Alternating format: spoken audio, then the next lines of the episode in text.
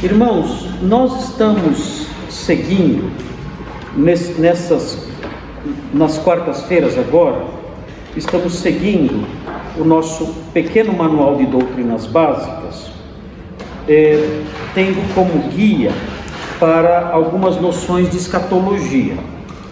Assim, esse tema, escatologia, ele é amplo demais, ele é muito grande, ele é muito extenso, porque ele abrange todas as profecias da Bíblia. Então tem bastante coisa, muita coisa. Algumas pessoas pensam que escatologia é Apocalipse, não é. Apocalipse é um pedacinho da escatologia. Apocalipse é, é, um, é um livro que se concentra predominantemente na grande tribulação. Quando você lê o Apocalipse, dos capítulos 6, 5 ou 6 até o, até o, o 19, o 19 já é a volta de Cristo. Mas esse trecho enorme do meio do Apocalipse, ele só fala da tribulação. Então é um livro que se concentra nisso, na ira de Deus sendo derramada sobre o mundo antes da vinda do Senhor. Mas, a, mas outros textos na Bíblia são muito vastos e numerosos, falando sobre coisas do porvir. Eu me lembro que quando eu estava no seminário, uh, o primeiro livro específico que eu li sobre escatologia nem tinha em português na época, hoje tem. É um, era um livro chamado Eventos del Porvenir, significa isso, Jim? Eventos del porvenir. É, mesma coisa, né? Os eventos do porvir. Então aprendi até bastante espanhol lendo esse livro. E era um livro grande, era um, um tijolão assim, né?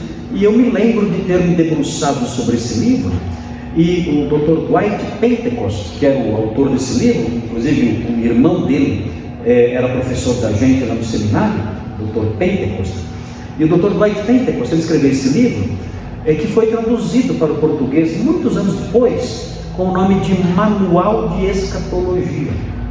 E hoje tem em português. Então, quem quiser ler em português hoje não precisa mais ler os eventos del porvenir, pode ler o Manual de Escatologia e é o mesmo conteúdo.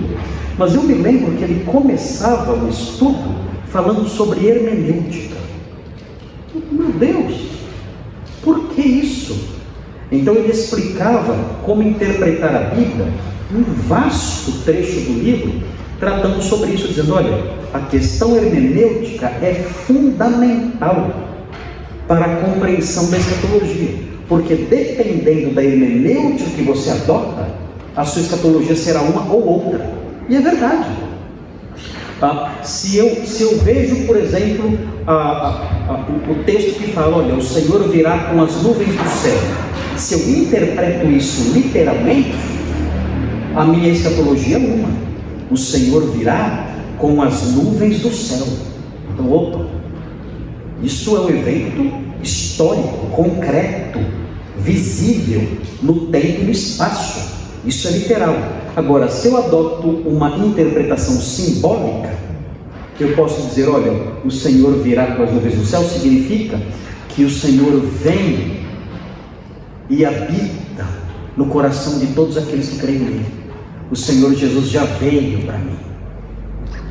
É uma interpretação simbólica.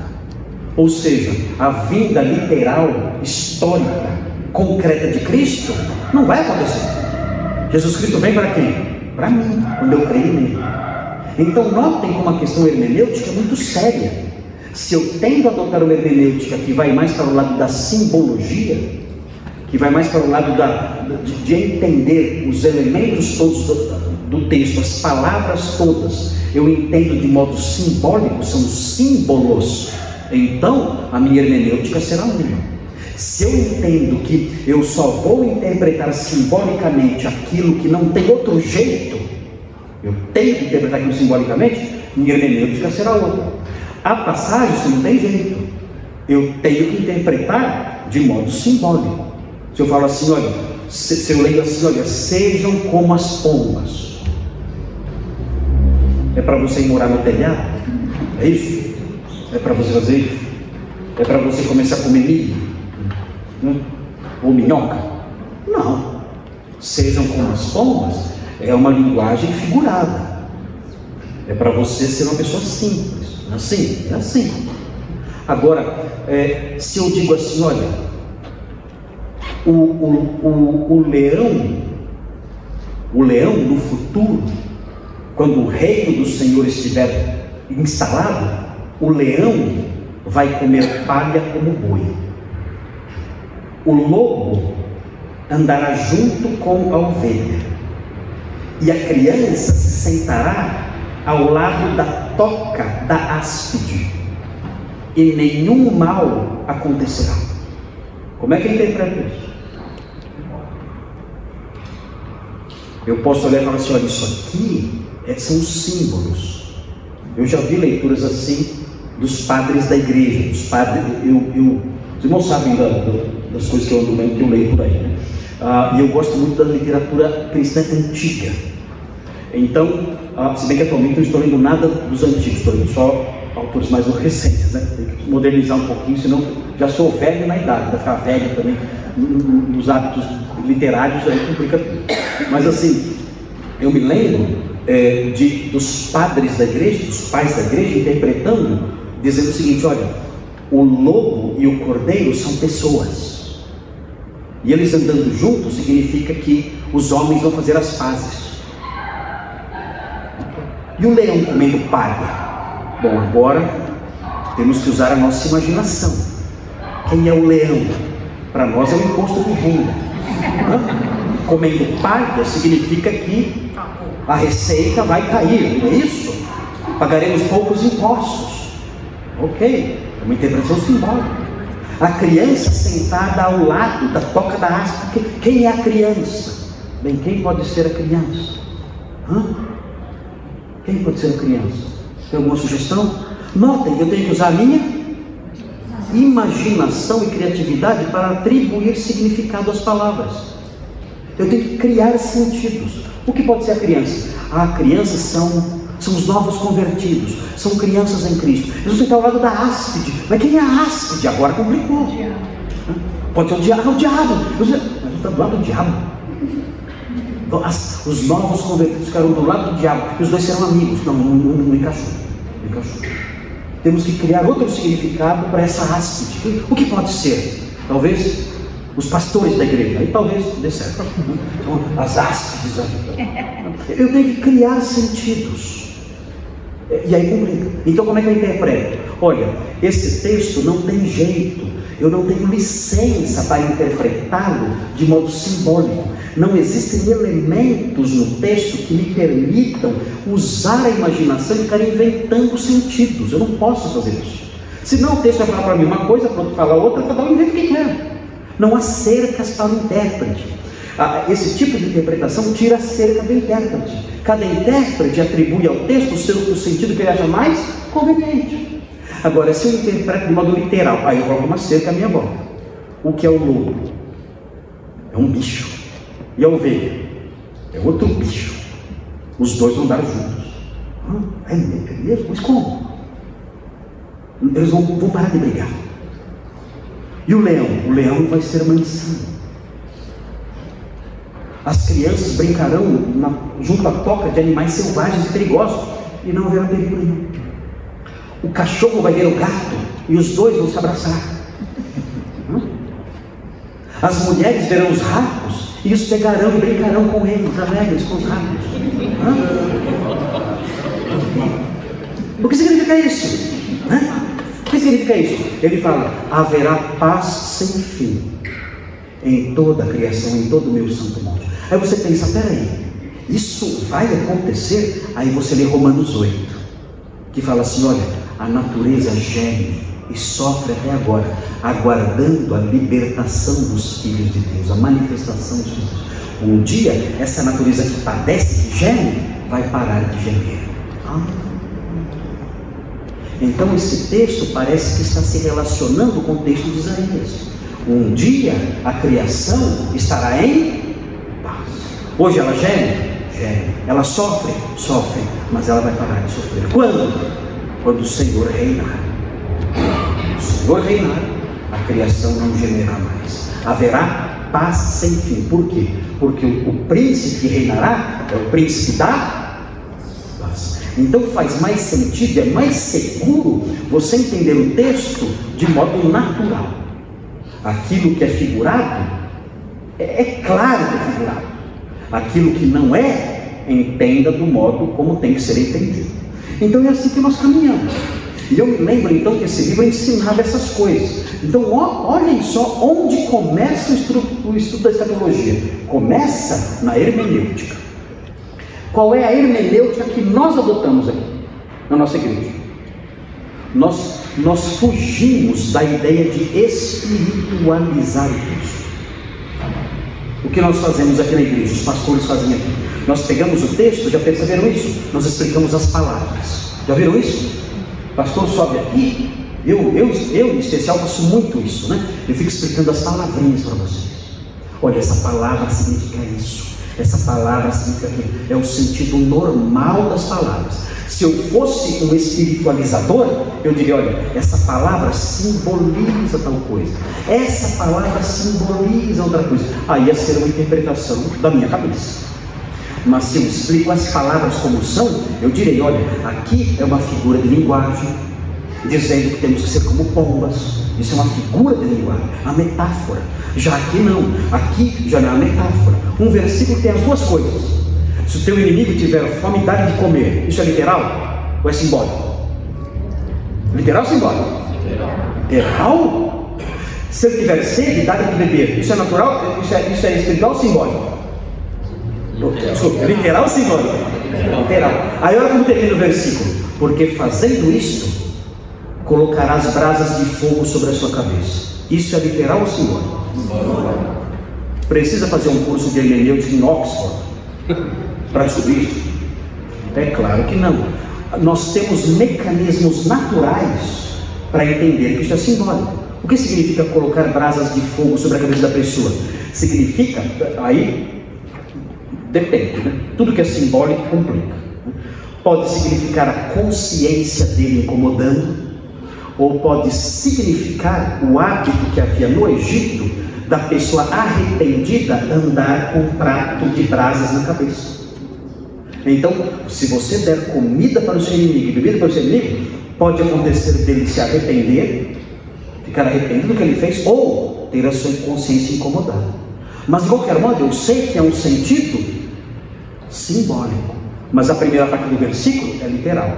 É fácil detectar isso, é simples. Nós conseguimos detectar isso pela simples leitura.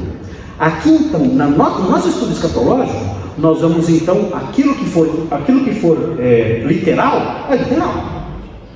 Aquilo que não dá para ser literal, aí ó, aqui só pode ser simbólico. Não é preciso que isso aqui seja literal. Ok? Bom, nós falamos na semana passada que, o, de acordo com a nossa visão escatológica, o próximo evento que vai acontecer, que vai se cumprir na história da redenção da humanidade, é o arrebatamento da igreja.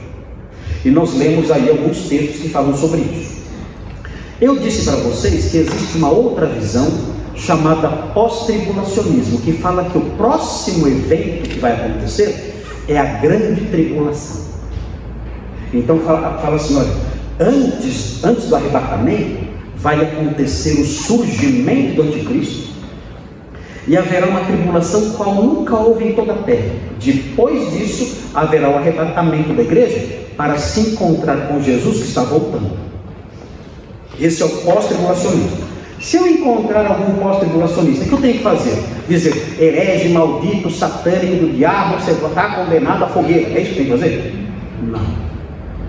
Nada a ver. E se o pós-tribulacionista encontrar um pré-tribulacionista, o que ele faz? Maldito, herege, fogueira, torrado, é isso? Não. São questões doutrinárias divergentes com as quais nós podemos conviver com toda brandura e respeito. E esse debate é bom até porque esse debate nos ensina, nós amadurecemos, nós aprendemos quando conversamos sobre esses assuntos. Mas, mas as pessoas que pensam diferente de nós, nesses campos secundários, não são nossos inimigos não são incrédulos, não são hereges indo para o inferno, não. Eles apenas têm uma visão diferente da nossa.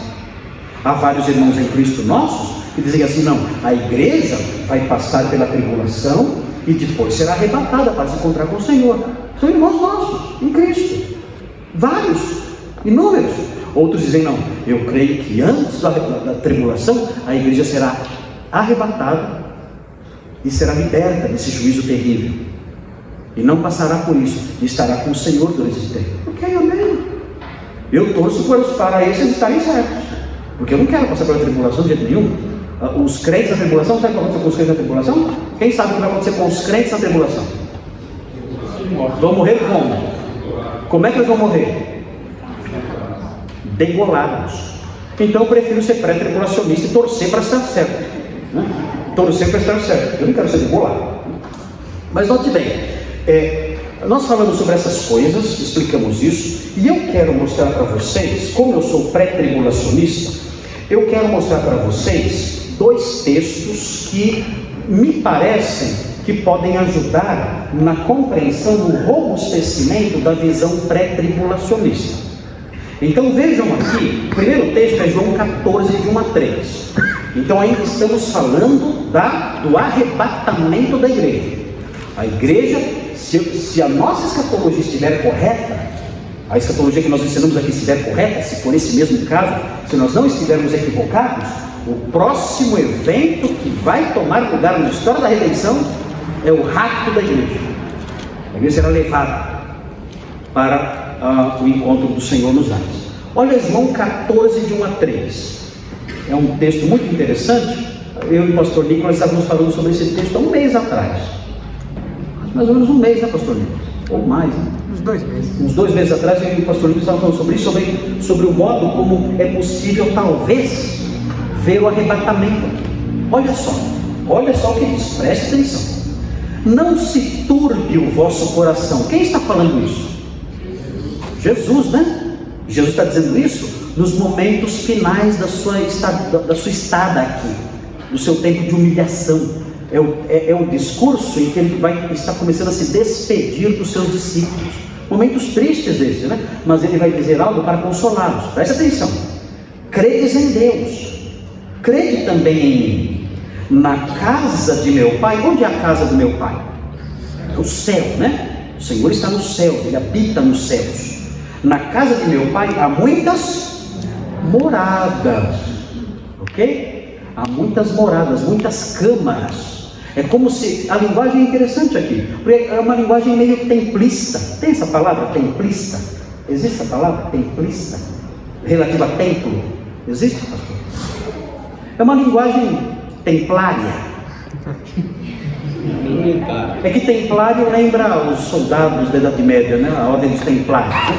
É uma, é uma, é uma linguagem do templo, porque o templo tinha várias câmaras onde os sacerdotes ficavam. Então, quando ele fala na casa de meu pai, é como se o céu fosse um grande templo. Hã? E tem tudo a ver, porque o que é o templo?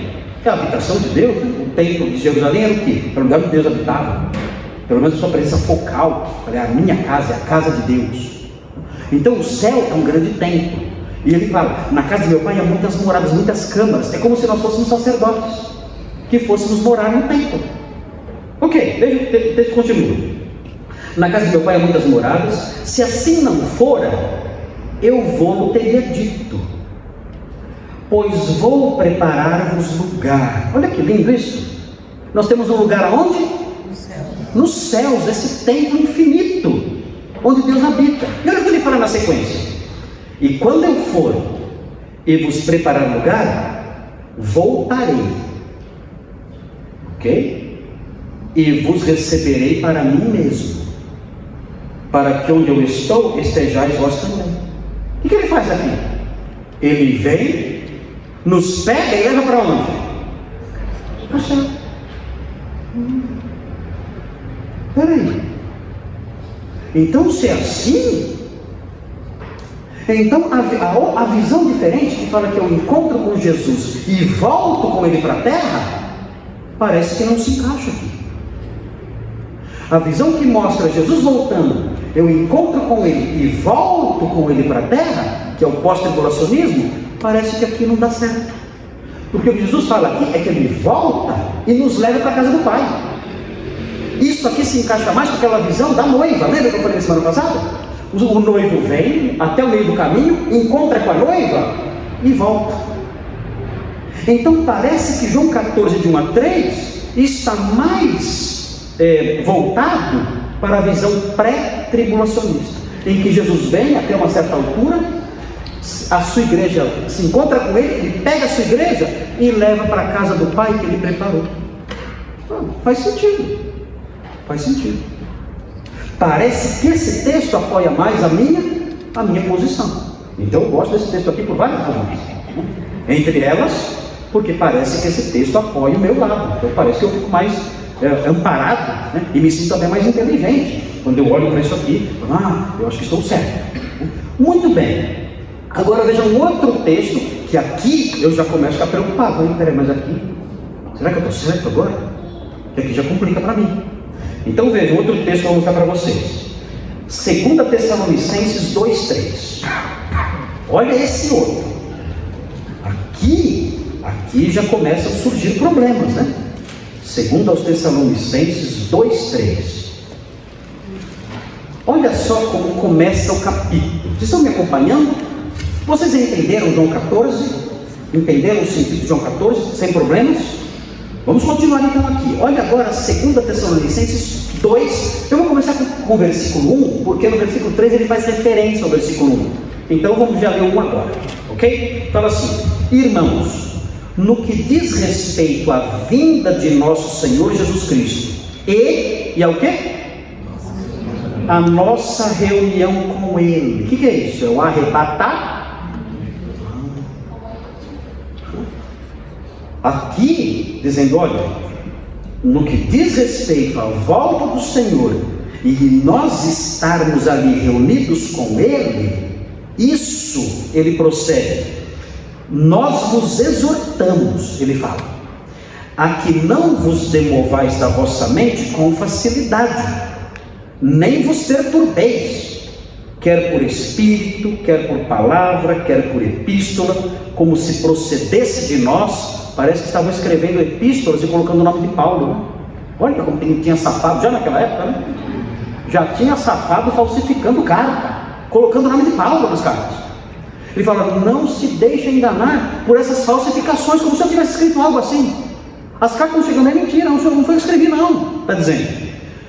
Supondo tenha chegado o dia do Senhor. Estavam mentindo para a igreja, dizendo que o dia do Senhor já tinha chegado. Eles estavam desesperados, já chegou. Nós estamos aqui, não mudou nada. Estamos fritos. Imaginou? Estamos fritos. O, o dia do Senhor chegou, já houve a reunião com ele, já voltou e nós estamos aqui. Ou seja, estamos perdidos. Um amigo meu falou para mim que certa vez eh, na cidade dele explodiu lá um, um, um, um depósito de gás, mas foi um caos, um monte de estrondo. E os crentes da igreja pensaram que era o arrebatamento. E ficaram desesperados, meu Deus, Jesus está voltando e eu fiquei. E não era, era o gás lá, dali que gás estava explodindo lá. Não estava voltando Jesus, não. Eles desesperados ali, achando que Jesus tinha voltado e eles tinham sido arrebatados. Eu não sei porque associaram explosão com assim, um arrebatamento, não sei o que tem na cabeça esses crentes por aí. Pensaram isso. Agora, olhe bem. Ele fala, estão enganando vocês dizendo que o dia do Senhor já chegou. É mentira. Ele vai igual explicar. Olha só o que ele fala. Ninguém de modo nenhum vos engane porque isto, isto que? Está no versículo 1. A vinda do Senhor e a nossa? A vinda do Senhor e a nossa reunião com Ele.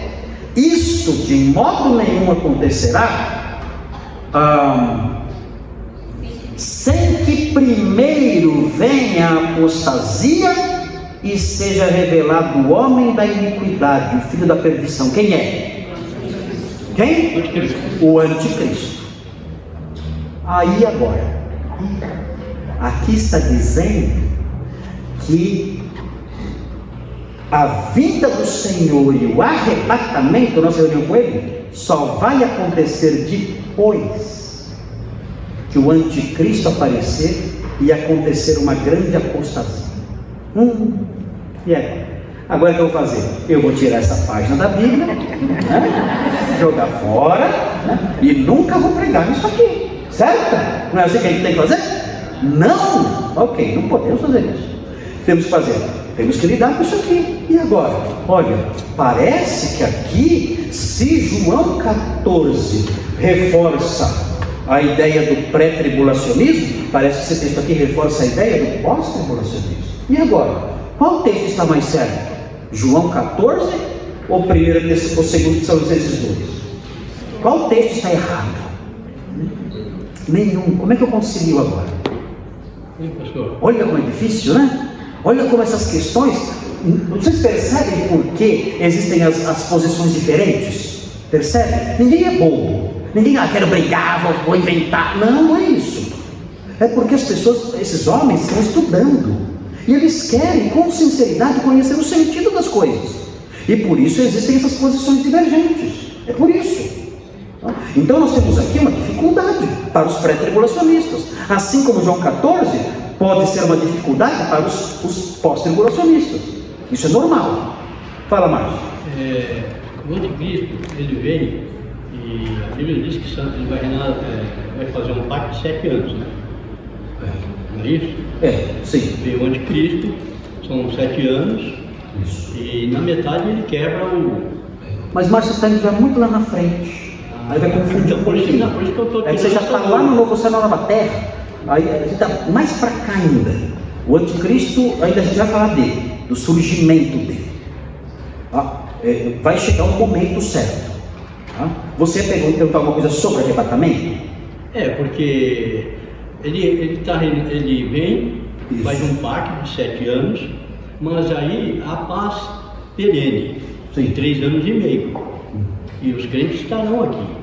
Ah, então você é pós-tribulacionista? Não. Não, não, não sou. Não, estou nesse lapso. Ah, tá. Ah, tá, você.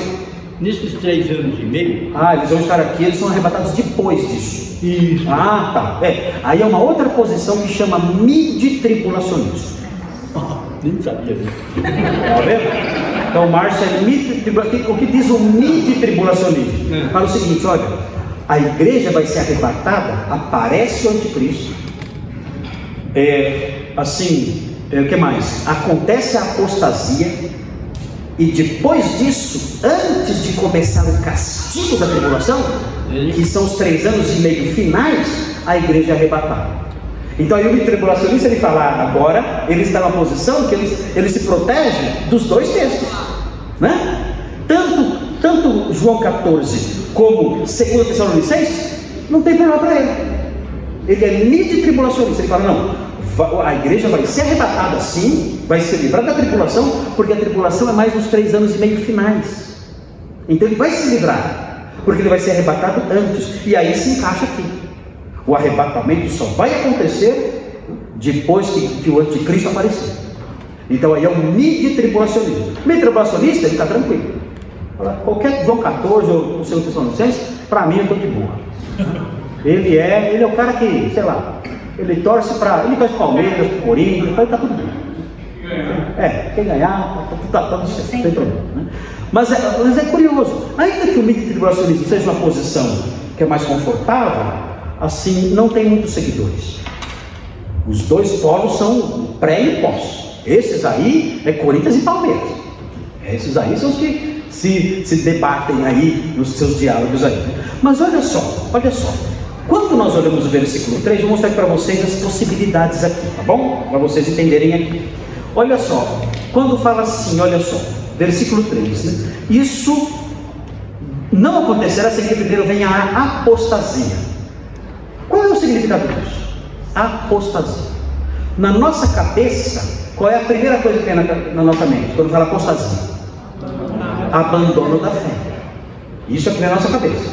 Mas é assim: Apostasia não significa, a rigor, abandono da fé. Apostasia, no grego clássico, antes do período coelê do século I, grego clássico do século V até o século II, mais ou menos, antes de Cristo, apostasia é rebelião política. Não é abandono da fé. É rebelião política. Então, quando fala apostasia, pode ser uma rebelião política do próprio anticristo. Olha o texto agora, pensando nisso. Cristo não vai aparecer e nós não seremos arrebatados sem que primeiro haja uma grande rebelião política e o anticristo tome o poder e apareça o anticristo. Faz sentido? Interessante, né? Aí apostasia não é abandono da fé. Aí apostasia é rebelião política. É como se o anticristo fosse um grande líder mundial, ele dá um golpe de Estado e toma o poder. Essa seria a apostasia. E aí é revelado o homem da perdição. Ok. É um sentido da palavra apostasia, um sentido antigo, que está mais próximo aqui no tempo do apóstolo Paulo. Então pode ser isso, apostasia. Só que resolve nosso problema? Não resolve o problema do pré-tribulacionista, porque continua Jesus só voltando depois, a igreja sendo arrebatada só depois que o anticristo aparecer. Então não resolveu nada para nós. Só estamos tentando entender o que é apostasia. O outro sentido de apostasia é, é abandonar a fé. Aí seria o que? Olha, Jesus só vai aparecer e a igreja vai se reunir com ele depois que houver uma grande debandada na igreja. A igreja de Cristo, uma grande multidão de crentes, abandonar a fé. É uma possibilidade essa? Pode ser. Apostasia significa saída, retirada. Pode ser isso? Pode ser. Porque a Bíblia fala que nos últimos tempos os homens não ouvirão essa doutrina. E nos últimos tempos eles se, eles se, se negarão a dar ouvidos ao Evangelho, entregando-se a fábulas. Isso pode acontecer, inclusive, dentro da igreja. A igreja falar assim: olha, quer saber, pastor? Isso aí que você está pregando, eu não quero mais saber disso eu quero acreditar na teologia da prosperidade. E vai lá, tentar ficar rico lá, lá essas igrejas malucas aí.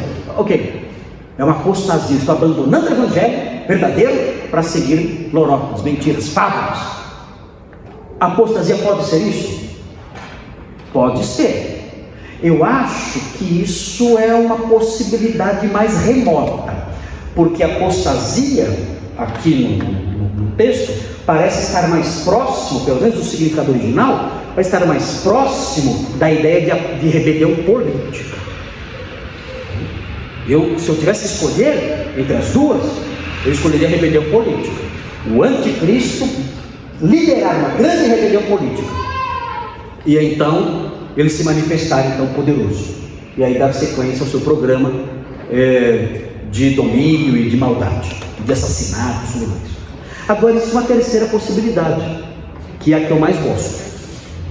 A palavra apostasia significa também retirada.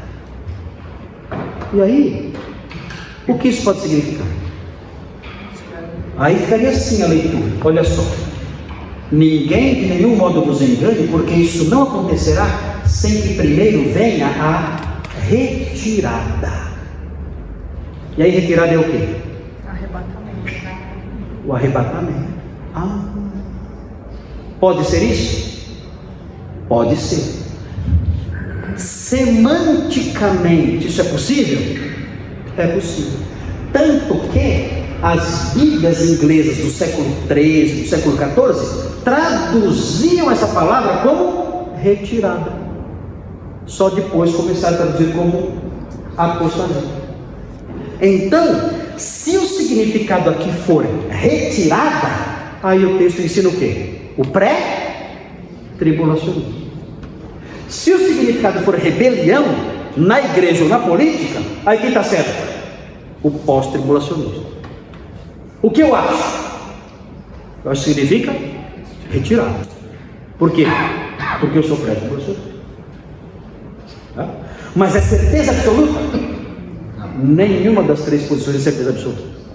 Agora o que eu tenho? Eu tenho João 14 e uma possibilidade em 2 Tessalonicenses. O que o pós-tribulacionista tem?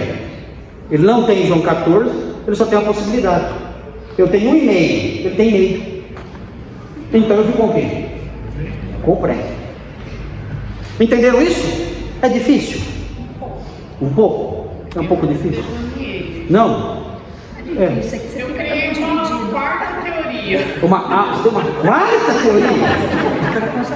Nem me fale. É, é assim, Qual é a quarta teoria? As primeiras vezes que eu li é, foi quando eu imaginei que pudesse ser isso.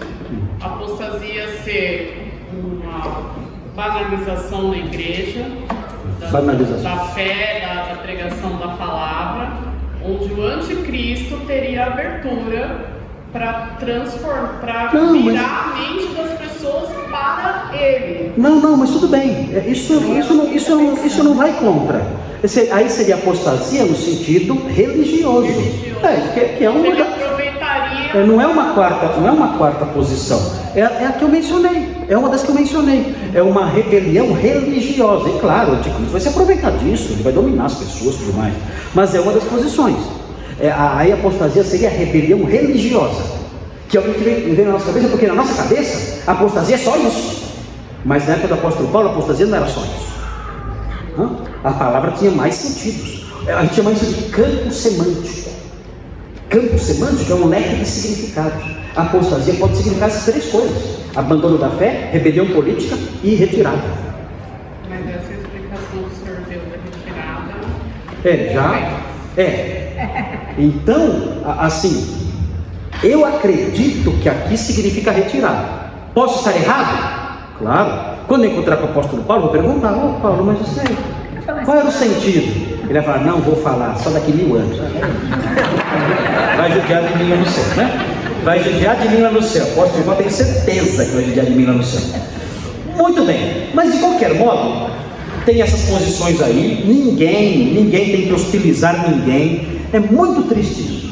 Qualquer debate meio evangélico é ofensas, desrespeito, como isso é chato. Eu, sei- eu vivo debatendo aí, minha vida eu debato há 30 anos que eu debato aí, na mídia, no- nas redes sociais, eu, eu envelheci debatendo. E como as pessoas são ofensivas? E xingam, ofendem. Por que isso? Por que isso, meu Deus? Por que eu não posso aprender com o debate? Não é esse o objetivo? Por que existem os debates acadêmicos nas universidades, ou existiam antigamente? Não é para que as pessoas aprendam? Não é bom isso? É bom. Mas as pessoas entendem que isso é razão para ofender, é razão para ferir as pessoas. Não temos que seguir nessa direção. Não. Se algum irmão falar assim para mim, Pastor Marcos, eu sou pós-tribulacionista, eu vou dizer, Amém. Pega suas coisas e some daqui. Não, não vou falar. Amém. Ok. Pode ser que você realmente esteja certo. Não tem problema nenhum. Nada. Depois a pessoa fala assim, pastor, acho que Jesus não é, não é o filho de Deus, não. Aí é outra história. O que você falou? Não, acho que Jesus não é o filho de Deus. Aí a, a- a história é outra. Então aqui não é seu lugar. Aqui é a comunidade dos santos, dos servos de Cristo. Se você não crê nele, você pode ser um visitante, você pode visitar aqui, mas você não é parte da igreja. É diferente. É outra tá história. meio, tá Hã? Tá Oi? meio. Não, então o Márcio, né? O Márcio, ué, o Márcio não vai ter jeito, vai ter que ser expulso mesmo. Não, o, Má- o Márcio, o- o- se o Márcio, o Márcio fala assim, olha, pastor, eu creio que é possível ser no meio, porque aí eu entendo que haverá uma rebelião política ou religiosa e acredito em João 14 que Jesus vai vir e vai nos levar. Ok. E aí a igreja fica livre do, do sofrimento, porque o, o sofrimento só começa três anos e meio depois. Ok, isso não vai denegrir a fé ou a condição espiritual de ninguém. É isso que temos que aprender, temos que amadurecer no nosso modo de pensar, no nosso debate teológico. Bom, muito bem. Agora então, falando e tendo falado isso, vamos agora ao que é ao que está fora de debate. Ao que está fora de debate. E o que está fora de debate? O que está fora de debate, que nós aprendemos na Bíblia claramente, é o seguinte: no arrebatamento, seja ele pró, mid ou pós, no arrebatamento, os crentes em Jesus que já morreram ressuscitarão. Isso é importante, isso ninguém discute.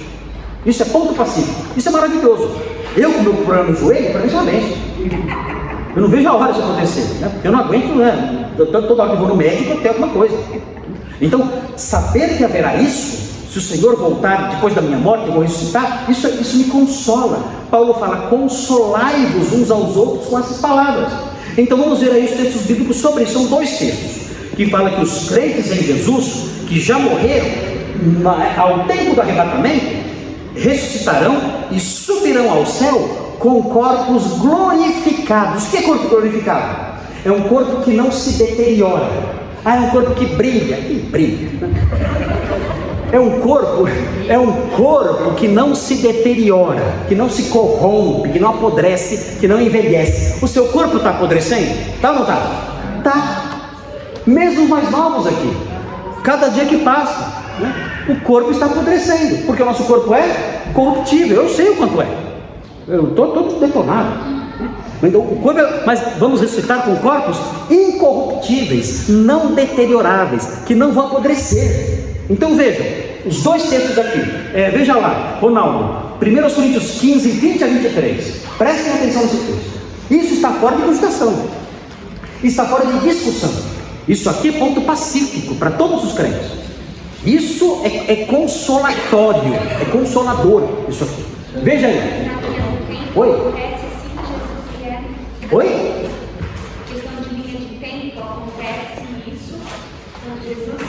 Quando Jesus vier buscar a sua igreja, então isso vai acontecer. Agora, uns falam, é antes da tribulação, é depois, não importa. Ponto pacífico, não importa, não importa quando ele, quando ele voltar para buscar, para se encontrar com a sua igreja, isso vai acontecer.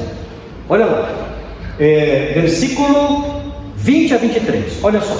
Mas de fato Cristo ressuscitou dentre os mortos, sendo Ele as primícias dos que dormem. O que é dormir aqui? Morrer. É um eufemismo. O que é eufemismo? O que é eufemismo? O que é isso? É uma maneira branda de você se referir a algo feio. Ok? Quando eu era garoto, as pessoas não falavam a palavra câncer. Não falavam. É uma palavra feia. Então usavam eufemismos. Então diz assim, ah, ele está com uma doença ruim. Falavam assim, é um eufemismo. Então, falavam que alguém morreu, então falavam assim, ah, ah fulano morreu, falavam assim, ó, fulano partiu. Fulano, fulano descansou. É um eufemismo. É um eufemismo isso, ok? Então note. Mas de fato Cristo ressuscitou entre nós, sendo Cristo dos que dormem. Que, por que primícia? Aqui é linguagem agro. É linguagem agro. Agro é top, né? Aqui agro também funciona aqui. É uma linguagem tirada do contexto da agricultura. O que significa? Olha, é como se os corpos fossem sementes plantadas. Entenderam? Qual foi a primeira semente que brotou? Ah, foi a primeira, a primeira árvore que saiu da terra. Mas ele é só as primícias. Hã? E se as primícias foram boas, o restante da colheita também vai ser. Olha só, visto que a morte veio por um homem, também por um homem veio a ressurreição dos mortos. Porque assim como em Adão todos morrem, assim também todos serão vivificados em Cristo. Cada um, porém, por sua própria ordem. Olha a sequência. Cristo, as primícias, já cumpriu? Essa parte já foi. E agora o que vem? Assim, 23. É, Depois, os que são de Cristo. É a segunda etapa. Quando? Na sua vida. Então, isso aí vai acontecer quando o Senhor voltar. Voltar antes ou depois? Aí cada um vai ter sua posição. Eu acho que é antes. O Márcio acha que é no meio. Outros acham que é depois. Ok, mas vai acontecer. Tá? Então, nós somos. Quando você morrer, o que vai acontecer? Você vai ser plantado. Vai ser plantado. Num campo chamado cemitério.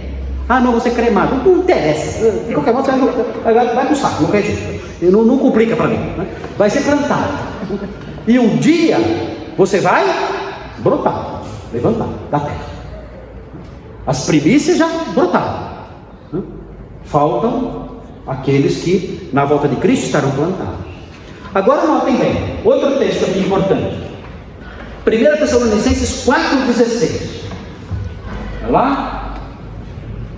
1 Tessalonicenses 4,16. Olha aí, está aí. Olha só. Aqui uma explicação mais detalhada. Grife esse texto aí na sua Bíblia. Olha que legal. Porquanto o Senhor mesmo, dada a sua palavra de ordem, ouvida a voz do arcanjo e ressoada a trombeta de Deus, descerá dos céus. E olha que vem. E os mortos em Cristo, ou seja, os mortos crentes, ressuscitarão primeiro.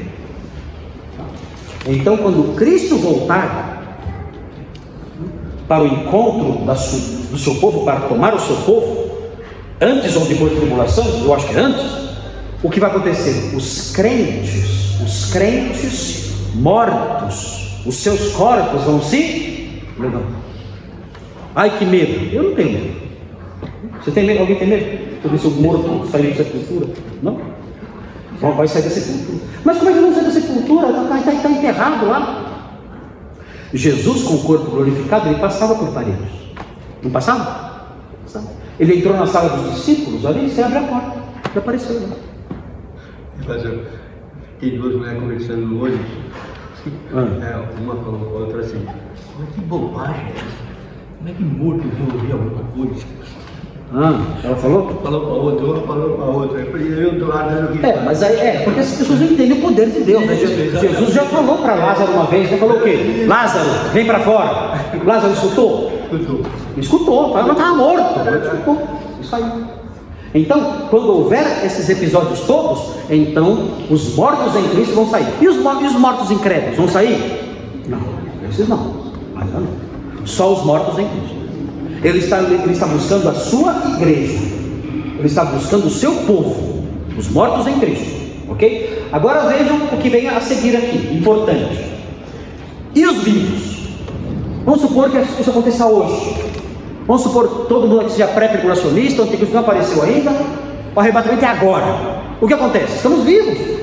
Cristo volta para buscar a sua igreja nas nuvens. O que acontece? Primeira coisa, tem um cemitério aqui do lado.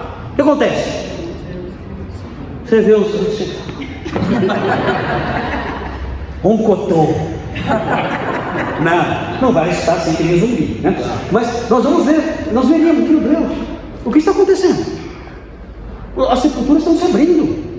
Alguns, não todos, mas alguns mortos estão se levantando. Isso já aconteceu alguma vez? A Bíblia fala que quando Jesus morreu, Vários mortos saíram da sepultura e apareceram a muitos. Meu Deus, que é isso? Vai acontecer. Os mortos em Cristo saem do cemitério e vão estar ali conosco. E, e, o que vai acontecer em seguida? Aí vem os vivos. O que vai acontecer com os vivos? Nós, aconteça, vamos supor que agora. O que vai acontecer com os vivos? Vamos ver os vivos então. Olha 1 Tessalonicenses 4, 17, que vem agora. Depois nós, olha isso. Os vivos os que ficarmos, seremos o quê? Arrebatados juntamente com os, com os mortos ressurretos. Ah, então junta tudo, junta tudo. Os mortos vêm se encontram conosco, oh, quanto tempo, não aperta muito, pode, né? Ah, ah, mas já estão com os corpos, os corpos glorificados já, né? Ali, oh, que saudade você por aqui, você não tinha morrido, morri faz 10 anos. Junta tudo, junta tudo, junta todos. E aí o que acontece? O texto fala que os vivos serão arrebatados juntamente com os mortos, todos juntos, entre nuvens, para o encontro do Senhor dos ares. E assim estaremos para sempre com o Senhor. Esse é o arrebatamento. É só um pouquinho. Olha só aqui, dá uma olhadinha em é, 1 Coríntios 15, 50. 1 Coríntios 15, 50. Nós temos cinco minutinhos só. 1 Coríntios 15, 50. Estão entendendo isso? Tranquilo? Vou ligar o ar? Vou ligar o ar só, só para mim. Eu estou suando, viu? Tudo morrendo. Estou quase morrendo aqui. A vantagem dessa geração né, é que eles não vão morrer, né? Pastor, tira uma dúvida minha. Só, daqui a pouquinho. Agora não dá para tirar dúvida agora. Eu vou terminar aqui que eu preciso tirar dúvida. Tá bom? Tá. Só um pouquinho só, Marcos. Espera só um pouquinho. Notem bem. É, olha esse texto aqui. Olha aqui, ó. 1 Tessalonicenses, ah, já foi. 1 aos Coríntios 15, 50. Olha o que diz aí. Presta atenção. Isso afirma, irmãos, que a carne e o sangue não podem herdar o reino de Deus, nem a corrupção herdar a incorrupção. O que é carne e sangue? Corpo natural. Natural. Porque o corpo da ressurreição é de carne e sangue. É um corpo. Um corpo como o nosso. Jesus, quando ressuscitou, ele apareceu para os discípulos e pediu para tocar nele. É um corpo da pessoa. Aqui, carne e sangue é um corpo não transformado. Isso não pode herdar o reino de Deus. Nem a corrupção, aquilo que apodrece, herdar aquilo que não apodrece. Continua. Eis que vos digo um mistério: nem todos dormiremos. Quem vai dormir aqui? Morrer. Nem todos morreremos, mas transformados seremos todos, tanto os mortos como os vivos. No momento, olha isso que legal. Isso aqui é muito legal. Olha só. No momento, num abrir e fechar de olhos, ao ressoar da última trombeta, a trombeta soará, os mortos ressuscitarão incorruptíveis e nós seremos transformados. Olha, assim, pá, toca a trombeta, a nosso, nosso corpo é transformado, os mortos, não, os mortos se levantam primeiro, transformados, nós somos transformados, e o que acontece? Junta todo mundo e um pacote só. Um pacote só. Todo mundo junto. Transformado. Imagina só, você de repente, você perde, você, as mulheres estão se matando para emagrecer, né? Perde fitness totalmente, não. Sem academia, sem nada. Colesterol do Josué zero. Zerou o colesterol, né? Minha barba branca some. Eu de novo lindo como era antes. O joelho fica bom. Pá, assim ó, pá. Não abrir e fechar de olho. Imediatamente, instantaneamente. A palavra usada aqui no momento é átomo. O que é átomo? O que é A? O que é A? Não. O que é tomo? Divisão. No momento indivisível. No momento não, divi não divisível. Indivisível. Átomo. No átomo de segundo. Pá! Somos transformados. Imediatamente. E aí, e aí continua. Porque é necessário que este corpo corruptível, corruptível não é sujo, corruptível é deteriorável. Este corpo deteriorável se revista de inde... E agora não sei falar. Indeteriorabilidade. Não vamos deteriorar. E que o corpo mortal se revista da imortalidade. Olha que legal isso. Você é transformado e não morre mais. 54. Quando este corpo corruptível se revestir da incorruptibilidade, e o que é mortal se revestir da imortalidade, então se cumprirá a palavra que está escrita: Tragada foi a morte pela vitória. Hã? Onde está a morte pela vitória? Onde está a morte? O teu viver. Ou seja, a morte morreu. A morte morreu. Não tem mais morte. Isso aqui é maravilhoso, nossa esperança. Isso tudo num dia só, num momento só no dia que o Senhor vier buscar o corpo, no dia do arrebatamento. Ok? Outro texto, 2 Coríntios 5, de 1 a 5. Esse é o que eu mais gosto. Esse é o que eu mais gosto. Esse aqui é o meu texto preferido. Olha que legal isso aqui. É, 2 Coríntios 5, de 1 a 5. Olha Sabemos que se a nossa casa terrestre, que casa terrestre é essa? Está explicando lá, deste tabernáculo. A nossa casa terrestre é um tabernáculo. Por quê? O que é um tabernáculo? Uma tenda. Por quê? E o que é uma tenda? É uma, é uma habitação temporária. Ah, então nós moramos numa habitação temporária? Sim, isso aqui é temporário. Nós moramos em tendas. Isso aqui é uma tenda. Olha que tenda bonita. É, não é mais bonita. Mas é uma tenda temporária. Temporária. Olha só. Se a nossa casa terrestre desse tabernáculo se desfizer, nós então seremos, ficaremos deprimidos, com síndrome do pânico, gastando o zóio da carne em academia em remédios. Amém, irmão? Não está falando aí. Se a nossa casa terrestre desse tabernáculo se desfizer, temos da parte de Deus um edifício. O que é mais forte? O que é mais bonito? Uma tenda ou um prédio? Hã? Um edifício. Casa não feita por mãos, eterna, nos céus. E por isso, neste tabernáculo, gememos. Gememos ou não gememos? Márcio, você geme? Muito. Não para de gemer. Quem mais geme aqui no tabernáculo? Hã? Quem mais geme? Eu estou vivo gemendo, acordo de noite gemendo, por causa do meu joelho. É o tabernáculo.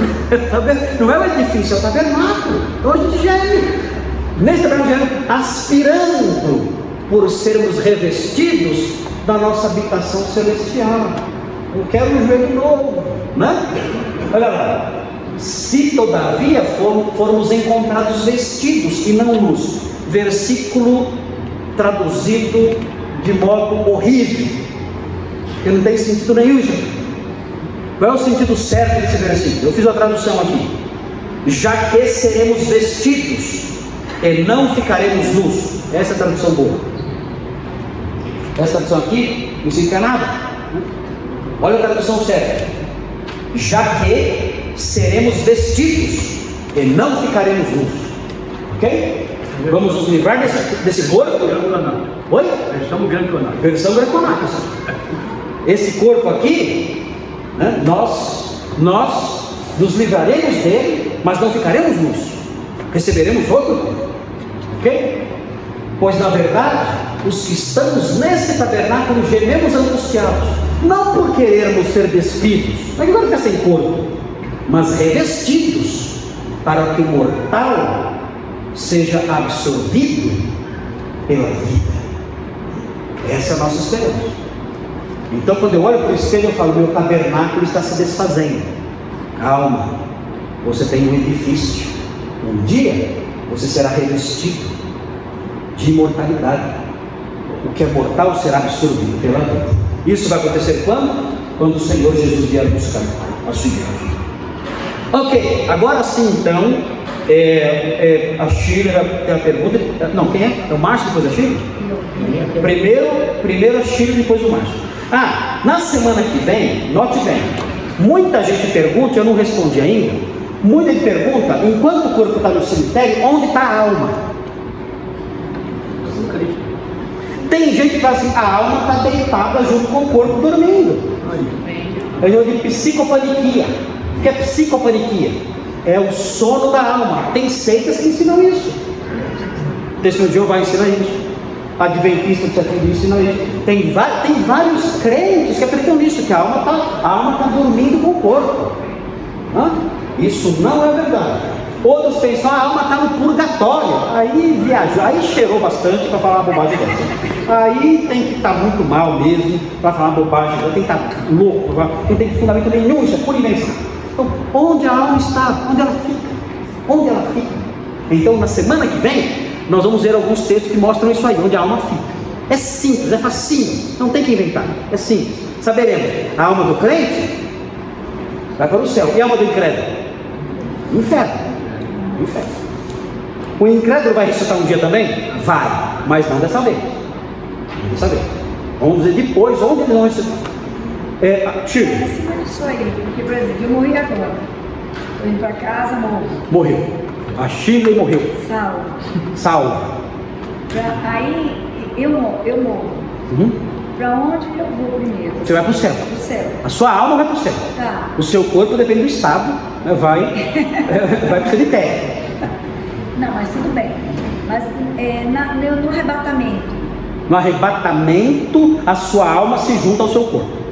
E, e esse lance de, de, tipo, eu vou, é, vou subir junto com os que vão sair do cemitério? É, porque a alma deles também vai. A, ah, a sua, uma, você vai subir sentando vivo, a sua alma está ainda. já estão no céu? A alma deles, o corpo não. O corpo. O corpo está no cemitério. O corpo deles, que estão mortos, vai se unir à alma novamente. Os que estiverem vivos, a alma não está, a alma está aqui já. A alma desce. Desce com Jesus. A alma desce com Jesus. Entende?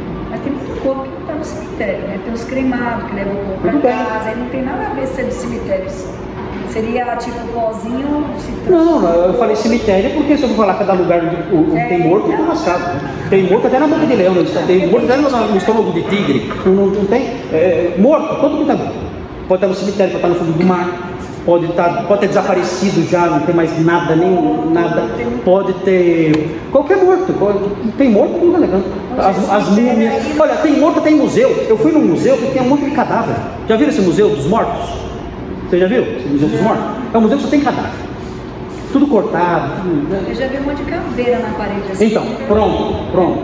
Caveira, você foi em óbitos? Não, eu vi no documentário, não de cabeça. É, então, é, em, em Óbidos, uma cidade na, na, em Portugal, tem uma parede, um convento, lá que uma parede só de, só de é, é, caveiras. De, de, acho que é de crânios. crânios. São crânios, é. É, acho, que tem até uma, acho que tem até um versinho lá dizendo: é, Vocês, como é que é? Enquanto vocês contemplam os nossos ossos, nós estamos aqui esperando pelos vossos.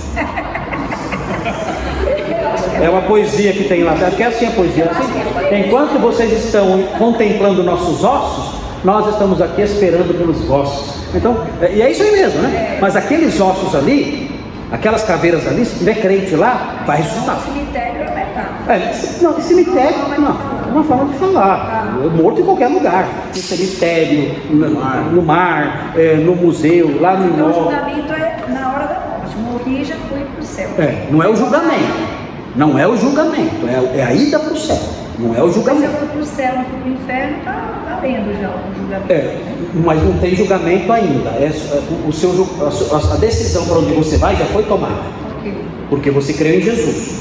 Então essa decisão não vai ser tomada lá quando você chegar lá. Você vai chegar no céu e falar assim, e aí Senhor, ah, pera deixa eu ver o veredito. Não. O veredito já foi dado, você já foi justificado.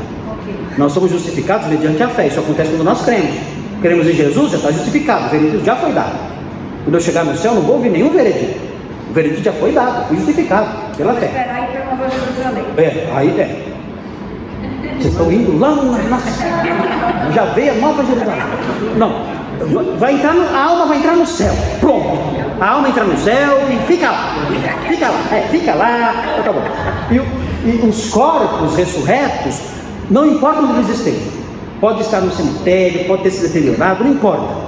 O Senhor vai restaurar todos esses corpos e vai revesti-los de incorruptibilidade. As almas desses corpos salvos vão se unir a esses corpos restaurados. E aí subiremos novamente. A alma desce, anima os corpos em Cristo e aí sobe para o encontro do Senhor. Bom? Assim,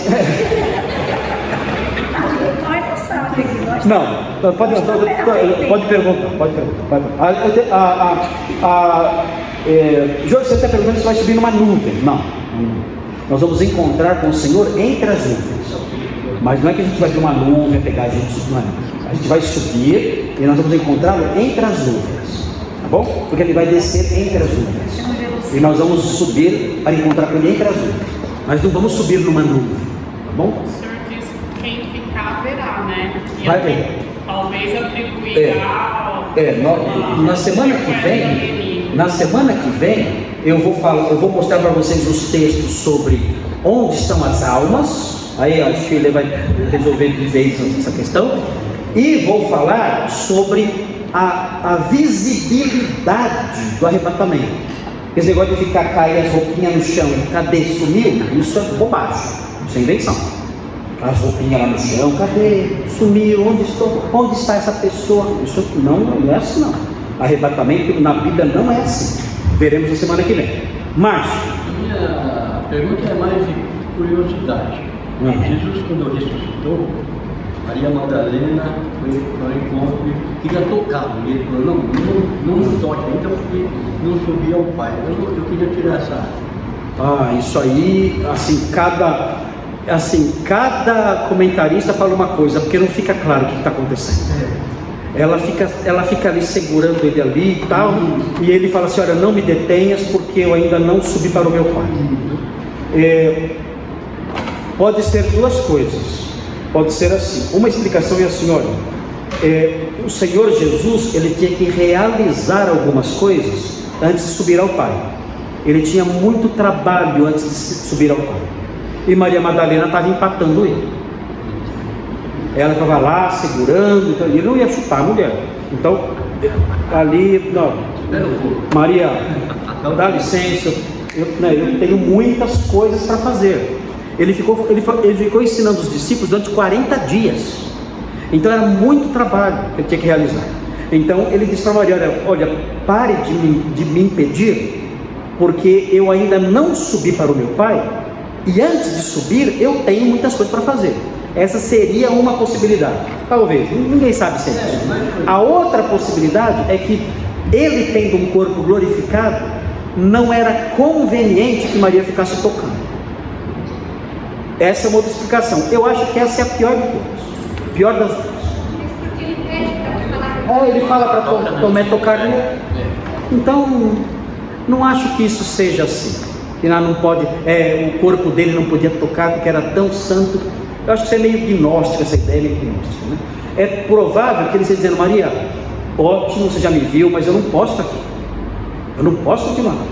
Eu tenho muito o que fazer. Eu tenho muito o que ensinar.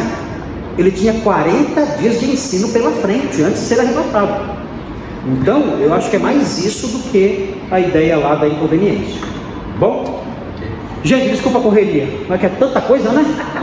Ah, Esse assunto é polêmico. Nossa, a escatologia destrói a gente, né? Olha como eu estou. quase sendo revestido de, de suor. Bom, então, gente, é assim. Isso é legal? Isso é legal. É curioso? É curioso. Mas por que isso existe? para a gente sentir fortes emoções, como dizia o Roberto Carlos, são tantas emoções. Será que é isso? Não. Para que isso existe? Isso aí existe para que a gente se lembre que não é correto nós ficarmos tão tristes diante da deterioração e da passagem da nossa vida. Gente, é, isso aqui vai acabar. E não ter medo de morrer. Isso, não ter medo. Isso aqui é uma tenda. Nós temos um palácio. Isso aqui é uma tenda. Nós temos um palácio. Então isso é para nos animar, para nos consolar. Quando um crente morre, vamos nos sentir consolados. Quando nossos queridos crentes morrem, vamos nos sentir consolados em nós mesmos. Eu vejo, poxa, o tempo está passando, estou envelhecendo, minha vida está se esvaindo tão rápido, né? Nossa, ontem eu era um menino, Ontem eu estava me casando com uma, com uma moreninha linda, né? Eu estava me casando com uma moreninha, né? que, que, todos os, os, os, alunos do seminário queriam se casar com ela, eu me casei com ela. Né? Então, foi ontem, foi ontem que eu me casei com ela, ontem. Me lembro dela ali, jovenzinha ali e tal, né? Toda tímida, porque o professor dela ali, né? É, é, tentando conquistá-la, né? Mas foi ontem. Quanto tempo já passou, Simone? 31 anos se passaram. 33, se eu contar o namoro, 33 anos se passaram, uma geração. Eu nem vi passar. Vai ficar triste. Né? Eu não tenho mais 33 anos pela frente. Será que eu tenho? Pode ser. Com esse joelho aqui não chego nem. Ah, minha mãe está com 86, o joelho dela. Não, mas eu mais 33 dá 93, 94 anos. É difícil, pode ser, mas, mas também chega decrépito só dor de cabeça. É, pode ser, mas, mas não é tão rápido. Bíblia diz, passou de 70 é enfado. É enfado, é. E é rápido, passa depressa. Isso pode nos, nos entristecer, isso pode nos desanimar. Senhor, o tempo está se esvaindo, minha vida está se esvaindo, minha saúde, tudo que eu tenho estou perdendo. Perdi meus pais, estou perdendo minha saúde vou perder, minhas filhas estão indo embora, tudo indo embora, sendo furtadas por larápios, por larápios é, impiedosos, né? Sim, senhor, larápios impiedosos, né? Tudo, tudo, perdendo tudo, vai perdendo tudo, né? Vai perdendo tudo, perdendo tudo. Aí perde a memória, aí, vai perdendo. Senhor, o que vai ser de mim? Então a escatologia serve para quê? Para nos animar, renovar nossa esperança, nos dar alegria. Eu posso marchar com vigor, com força, com ânimo, eu sei, eu sei. Como dizia o Charles Spurgeon, né? Disse, olha, o sol um dia vai se apagar.